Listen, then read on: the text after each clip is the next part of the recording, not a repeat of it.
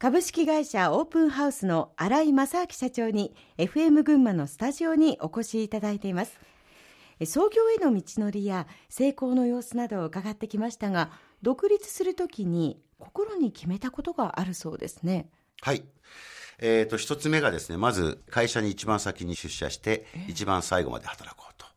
というのが一つ目ですね、はい、でもう一つはですねあの仕事がうまくいったとしても、うん、飲みに行かない要するに女性がいるところにですね飲みに行かない。ゴルフをしない。で3つ目があまりいかがわしい人と付き合わないという。この3つは自分の中でコミットメントしました。そうですか、はい、でもやはりこう人との付き合いという中で、はい、それは飲みに行くというのは当然あるでしょうし、はい、その綺麗なお姉さんがいる華やかなところに、はい、ゴルフというのもこうビジネスにおいて必要だというのでやってらっしゃる方も多い中、また難しいことを決めましたね。父親が不動産業の仕事をしてたもんですから、まさにその3つをしっかりやってた父親だったんでですね、えー、あなんて言うんでしょう。どちらかというとアンチテーゼというかあまり好きじゃなかった。それとやっぱり一営業マンからスタートしてますので、はい、営業マンが一生懸命営業している時にですねゴルフみたいなことをやってていいのかとかですね。営業マンが一生懸命お客様にアポを取っている時に酒飲んでていいのかっていうのが自分の中ではありました。うん想像以上にやっぱりこう、はい、人の目というのを気にしなくてはいけないような部分というのがあるんですかね、はい、そうですね。やはりあの特にうちの会社みたいに部下にですね厳しい要求をする、うん、高い要求をする組織の場合はですね、えかなりその辺は気にした方がいいと思います。で僕も10年間サラリーマンをやってたんですけども、まあ、その時いつも従業員何考えるかなっていうとですね、はい、まずお前やってみろと思うわけですね。上司に何か要求された時にほとんどの人はそんなそんなこと言うんだったらお前やってみろよっていうふうに多分思うと思います。部下が上司に対して、ね、上司に対してですね、思うのはお前やってみろよと、うん、でこれやっぱり全部できるよっていうのを見せとかないと部下言うこと聞きませんからあの俺はできるよと。ですからいまだに自分ができることしか社員には要求したことないです。あの一番誰よりも早く出社して、はい、最後までお仕事をなさってるって、はい、それ自分の時間ないんではないですか？まあ、あの自分の時間はですね最初申し上げた通り若い時いっぱいありましたんであの自分の時間があってもですねあまりうまく有効活用できるとは思ってなかったんでであれば何か打ち込めるものがあるんだったら打ち込もうということですね。それとやはり社員がですね見てますので、はい。うん。社長がやっぱり一番先に会社に行ってみんなのことをおはようっていうのとですね、うん、帰るの時にお疲れさんって言うとですね社員のモチベーションは全部わかりますんで。誰が元気に会社に来て、誰がつまなそうに会社に来て、えー、誰がつまなそうに帰って、誰が楽しそうに帰るか全部わかりますので、人心掌握としては非常に大事だと思いますし、あと社員もですね、あのあのバカ社長と思ってもですね、社長そこまでやってるんだって多分普通の人間は思いますから、うん、その部分ではそれは多分ここに決めてたということですね。ただ最近はちょっとあの僕よりも早い社員もいますし遅い社員もいます。はい。オープンハウスの今後の目標について社長お聞かせいただけますか？はい。えー、我々の業界は大手と言われているところと小規模な不動産会社、うんはい、でリーマンショックでですね中堅どころの不動産会社がほとんど退場してしまったと。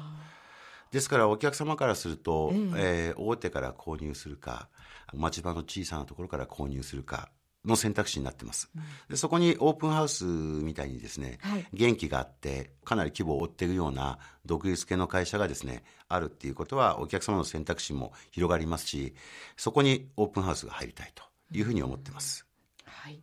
入っていくとこうどういうふうになって業界自体はどういうふうに変わっていくんでしょうね。はい。オープンハウスがですね大手並みの信用力ですね。安心感と小さな町の工務店のような丁寧さレスポンスが早いような企業っていうものを目指してます。それぞれのいいところ取りですね。そうですね。うちにとっては非常に都合がいい言い方なんですけど、まさにでもお客さんからとっても、そういった会社があった方がいいんじゃないかなというふうに思ってます。やはり今一つの目標にしているのは、えー、売上5000億を早くクリアしたいと。もうそれは目標として何年後というのも見えておられるわけですね。そうですね。見える、もうあと倍ですんで、あの見えるところまで来てます。はい。まあそういった中で必要なものは何だと社長思いますか？やっぱ諦めないことじゃないでしょうか。はい、諦めない、はい、よく社員に言うんですけども、結局最後池のメダカになれと。あの殴られても蹴られても今日はこの辺にしといてやろうというですね、あの自分で負けを認めない限りは負けてないんでですね、えー、あの多分諦めずにやればなんとかなんじゃないのかっていうふうに思います。最後にこれから起業したいと考えている人や、若い人へのメッセージの意味も込めてお話しいただければと思うんですけれども事業を起こして経営をしていく中で一番大切なことは新井社長何だと思います？まあ、僕も結構若い時勘違いしたんですけども近道したい近道したいっていうのがあると思います、えー、でおそらくですね近道はありそうでないというふうに僕は思ってます、ある一定の量をやっぱやった後にですね、その後に近道はあるかもしれませんけども、最初から一足飛びにですね、近道で通ってですね、さらにその後も近道に行ってっていうのはですね、ありそうでないんじゃないかと。やっぱり最初は地道なことをやった後、その後近道を探す方がですね、いいんじゃないかなというふうに思います。新井社長はもう近道を探しましたか？いや、あの、まだまだですね。はい。まあ、楽を求めてはいけないコツコツやっていく中に成功もあるんでしょうかね。そうですね。じゃあコツコツやっていけば成功するかというとですね、そうそうそうそうはいかないと思いますけども、難しい。難しいですね。えー、たただ僕が周りの経営者を見て成功している人を見るとですね、はい、え皆さんやっぱり誠実な人間として、うん、えー、真っ当な人が成功し続けてる感じがしますね。まあ一時は成功する人とですね、やっぱり成功し続けてる人には何か違いがあると思いますので、えー、僕自身もこれから多分どうなるか分かりませんけども、やっぱり今のままの状態を続けたいんでですね、まっとうな人間になりたいというふうに思ってい